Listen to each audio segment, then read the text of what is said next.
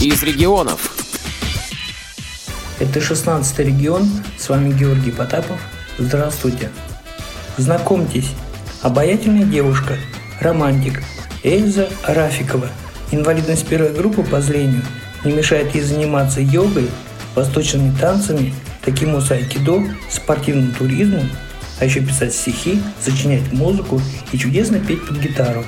В августе этого года Эльза совершила увлекательное путешествие на международный туристический слет «Радуга». И я напросился на чай, чтобы вместе с вами послушать ее рассказ об этом событии. Давайте делать паузы в словах, Произнося и умолкая снова, Чтобы лучше отдавалось в головах Значение вышесказанного слова. Давайте делать паузы в словах. Добрый день, Эльза. Добрый день, Георгий. Добрый день, дорогие радиослушатели Радио ВОЗ. Как ты оказалась в Беларуси? Как ты попал на «Радугу»? Меня пригласила Ася Хамзина, которая является волонтером Казанской местной организации ВОЗ на многих наших мероприятиях, в том числе и в туризме. Слышал, что вы добирались не совсем обычным для многих способом. Расскажи, пожалуйста, про дорогу. Да, мы добирались автостопом. Автостоп мы знаем и любим с 2003 года. В этом году мы добирались примерно двое суток до Белоруссии на восьми машинах. И обратно мы добирались трое суток на пяти машинах. А как это автостопом? Когда добираешься автостопом, выходишь на трассу и поднимаешь руку в специальном жесте. Большой палец вверх. Этот жест означает «я еду бесплатно, я еду автостопом». Тебя подбирает тот водитель, который хочет подобрать. В этот раз мы познакомились с очень разными, очень хорошими, очень интересными людьми. Водители были разных национальностей. Кроме русских водителей нас вез солидный, уважительный чеченец. Вез восточный гражданин одной из арабских стран, который даже напустил туману и не сказал, из какой он страны. Вез нас татарин, везли белорусские водители с очень певучими, красивыми голосами. А на саму «Радугу» привез нас водитель россиянин, но с канадскими номерами. Он полгода работает в России, а полгода дальнобойщиком в Америке, Мексике и Канаде. Одному из водителей в фуре я устроила гитарный вечер. Мы пели с ним вместе, и он был очень доволен. Ночевали мы в палатке, там, где нас высаживали. Мы отходили чуть-чуть в лес, буквально метров сто, ставили палатку и высыпались. А утром со свежими силами продолжали путь. А чем питались? Питались мы взятыми с собой сушками, орешками, но по большей части нас угощали водители. Водители угощают очень щедро. Нас угощали кофе, мороженым, выпечкой. Один водитель накормил нас яичницей и гречневой кашей, да еще подарил консервы, гречневую кашу с тушенкой. А не безопасен вот такой способ для двух симпатичных девушек? Я думаю, что безопасен, если соблюдать правила, разработанные автостопщиками. Определенная форма одежды. Одежда должна быть не облегающая, как правило, свободная желтая футболка, ярко-желтая, ярко-оранжевая, чтобы было видно издалека. Брюки, даже скорее штаны такие, не облегающие. Кепка цвета хаки или желтая, и под кепку собраны волосы обязательно, если они длинные никакой косметики. Некоторые еще стопят в длинной юбке, в платочке в образе православном. А трость с собой брала? Да, трость я с собой брала обязательно. И я пробовала заниматься автостопом, спрятав трость и держа трость. Когда я держу трость, останавливаются чаще водители. А еще какие правила? Важно выходить на трассу только трезвыми и ни в коем случае не садиться к нетрезвым водителям вообще смотреть или в моем случае слушать, к кому садишься. Когда договариваюсь, я уже слушаю, как звучит голос, можно ли доверять. Важно заниматься автостопом только днем, не ловить машину ночью. Очень важно, в этом нужна помощь зрячего напарника, отсылать смс-кой кому-либо в городе номер машины, в которую садишься. А хамы попадались? Я бы сказала нет. То есть вполне безопасный способ путешествия? Безопасный при осознанности автостопщика и особенно автостопщицы. если человек изучает и соблюдает все правила. Вся информация есть в интернете, есть книга Антона Кротова. Как называется? А, в одном из изданий а, книга называется «Энциклопедия вольного путешественника». Что себя представляет радуга? Это международный туристический слет, который зародился в 1972 году в Соединенных Штатах Америки. Он проходит в каждой стране мира каждый год в течение одного лунного месяца. Есть также европейская радуга, мировая радуга. Я в этом году была в Белоруссии на радуге единения для России, Белоруссии, Украины и Молдовы. Хотя были там и израильтяне, и турки, и другие иностранцы. А каким иностранным языком ты владеешь? К сожалению, только русским. В таком случае, как вы общаетесь? Иностранцы либо приезжают на радугу уже с переводчиком, с добровольцем, либо находят на радуге очень часто переводчиков, добровольных помощников. На фестивале «Радуга» бывает и две с половиной тысячи человек, на этом вот было 500. Среди них довольно многие знают английский и с удовольствием переводят, чтобы иностранцы не чувствовали себя одинокими. А в чем смысл «Радуги»? В отличие от других подобных слетов. «Радуга» зародилась как экологическое движение возрождение традиций американских индейцев беречь природу и друг друга. Там собираются обычные люди, разделяющие ценности охраны приумножения того, что нас окружает, бережных взаимоотношений. Люди, которые понимают свободу не как вседозволенность и безответственность, а как ответственность и осознанность. На «Радуге» нет руководителей, начальников, организаторов. Тем не менее, «Радуга» проходит каждый год в каждой стране 4 недели лунный месяц. И в процессе самоорганизация происходит и работает как часы. Хотя наблюдать за временем на радуге не принято. А как это происходит? На радуге есть множество традиций, очень живых, которые родились и поддерживаются потому, что они целесообразны. Например, традиция совместного сбора и питания два раза в день. Утром на радужную кухню приходит человек, который готов стать поваром на это утро. Смотрит, какие продукты есть и что он может из этого приготовить. И кричит «Помощь на кухню!» Все, кто слышит, передают этот крик дальше «Помощь на кухню!» И так весь лагерь узнает о том, что требуется сейчас помощь на кухню. И те, кто готов помочь, приходят. А в Беларуси на русском был клич? Да, этот клич говорили на русском, так как «Радуга» делалась для четырех республик, которые объединены русским языком. Я помогала на кухне, резала, чистила картошку, лепила круглые сладкие шары. А из чего ты лепила шары? Ой, там рецепт, там какао, э, ну, в общем, сладкое тесто. А где научилась? На «Радуге». Там устраивается праздник полнолуния, грандиозное мероприятие, и на него есть несколько индейских блюд, например, молоко со специями, горячие, и вот эти шарики, символизирующие Луну.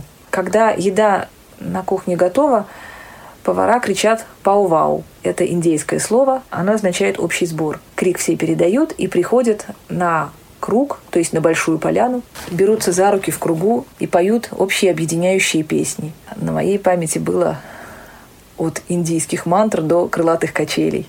Песни самые разные. То есть перед тем, как принять пищу, нужно было что-то спеть. Да. А кто запевает? У кого есть в голове песня? Кто-то из круга. Ты тоже запевала? Да. Затем все садятся в круг, а центру круга, где костер, флаг радуги и говорильная палка, токинг-стик, подходит желающий сказать. Это индейская традиция, когда человек держит в руке говорильную палку, все молчат и слушают только его.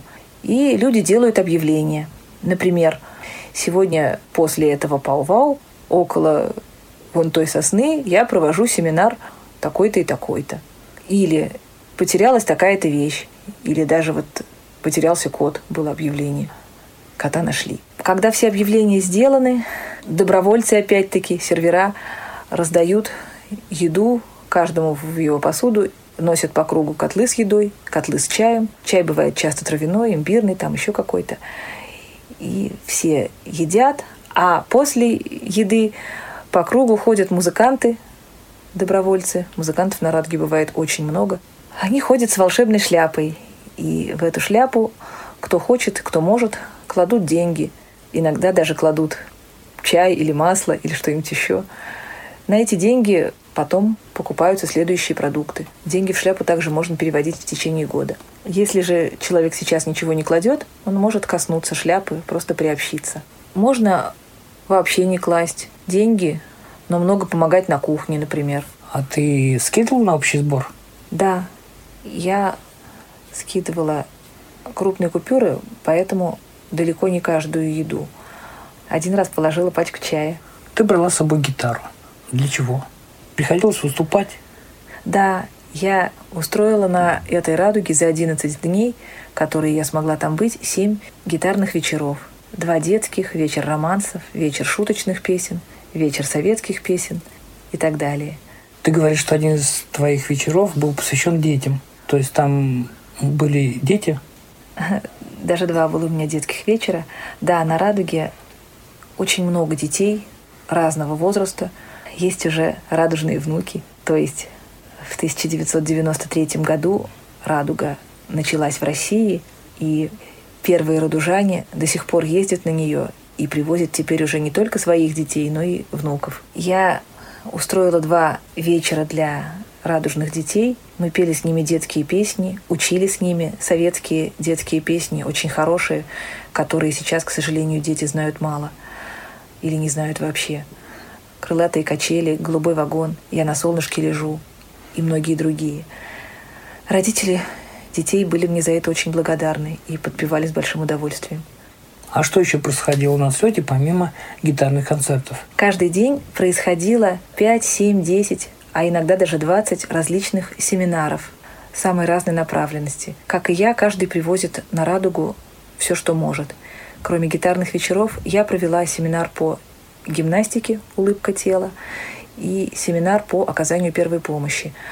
А также были множество семинаров для головы, например, «Наука и лженаука», «Теория эволюции», «Революция 1917 года», «Конструктивный спор», «Когнитивные искажения» и так далее. Множество семинаров для тела, массаж, тантра, контактная импровизация, семь видов йог, включая йогу для ленивых и даже мокро-йогу, которую делали в воде, шуточная йога, сальса и многие другие. Семинары культурные, если можно так сказать, для культуры. Два театра действовало, два драм-кружка. Обучение игре на барабанах, на губной гармошке, на флейте, на гитаре, на многих других музыкальных инструментов.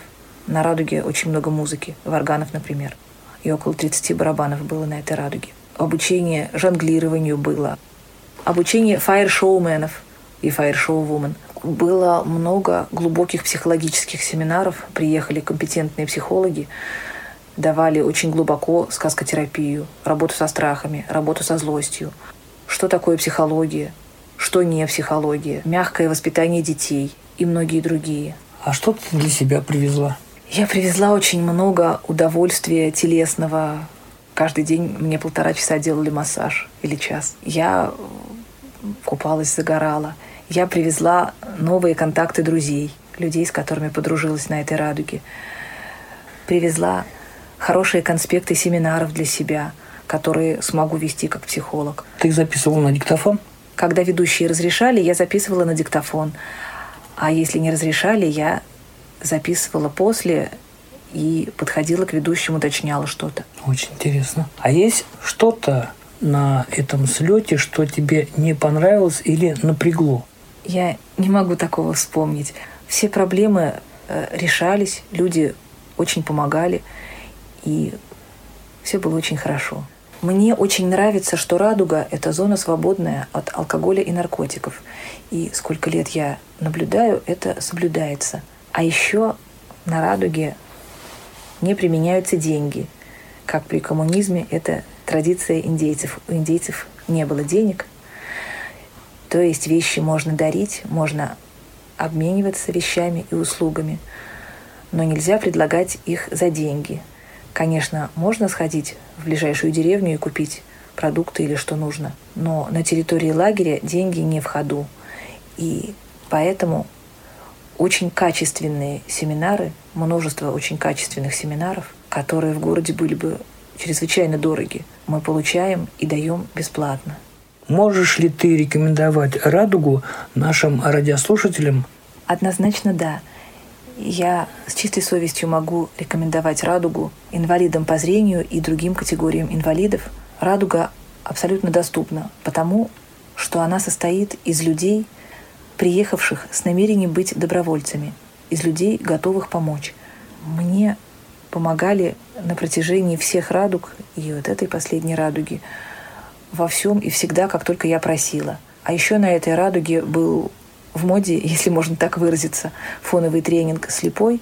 Около 50 зрячих людей в разное время ходили с повязкой на глазах. Они хотели почувствовать, как живется незрячим, и их сопровождали другие зрячие, давали им еду, водили их на семинары. А кто это организовал? Я не знаю, какие-то добровольцы. Тренинги слепой и немой приняты на радугах и не только на радугах. Тренинг немой – это когда человек молчит целый день. У него есть три степени. Самая жесткая степень – степень помягче, когда человек может пользоваться жестами и мимикой, и самая легкая степень, когда можно писать. А тренинг слепой? А тренинг слепой человек договаривается с поводырем, который будет его сопровождать в течение, например, дня или двух дней, или с двумя людьми по очереди, чтобы сопровождали. И надевает повязку так, чтобы ему ничего не было видно. И пытается получить новый опыт. Понимает незрячих, понимает, что он может в себе еще развить. Понимает, как много вокруг людей добрых, помогающих и сочувствующих. Например, слепые в кавычках рассказывали, что им совали теплую еду в рот. А за тобой как ухаживали? Меня либо отводили туда, куда я просила, либо направляли по тропинке, и там я дальше спрашивала еще. Мне давали еду, говорили, какая еда есть. Мне давали в руки, если это какая-нибудь лепешка или вот сладкий шарик, или наливали в стакан чая, наливали в контейнер пластиковый, первое или второе. На семинарах мне объясняли то, что я не понимала, я спрашивала. И даже на спектакле театра я спрашивала, и мне объясняли. То есть комментировали? Да, тифлокомментировали. Здорово. Мне рассказывали о красивых вещах. Один день там шел ливень, хотя все остальные дни погода была прекрасная. И после ливня мне сказали, что есть две радуги на небе. Причем одна, получается, справа от меня, например, другая слева. Так редко бывает. Сказали, что да, мы приехали на радугу. И меня вертели, показывали моей рукой, моей головой, пока я не увидела обе. Там очень хороший контакт. Если что-то непонятно, можно всегда переспросить. Там был 14-летний мальчик-россиянин, который вырос в Индии. Он помогал мне стирать белье, водил меня туда, где набирать воду, показывал, куда ставить таз, а потом сказал, так приятно быть вашими глазами. Огромное тебе спасибо, Эльза, за вкусный чай, за интересный рассказ. А можешь исполнить что-нибудь для наших радиослушателей, как говорится, на пасашок? С удовольствием.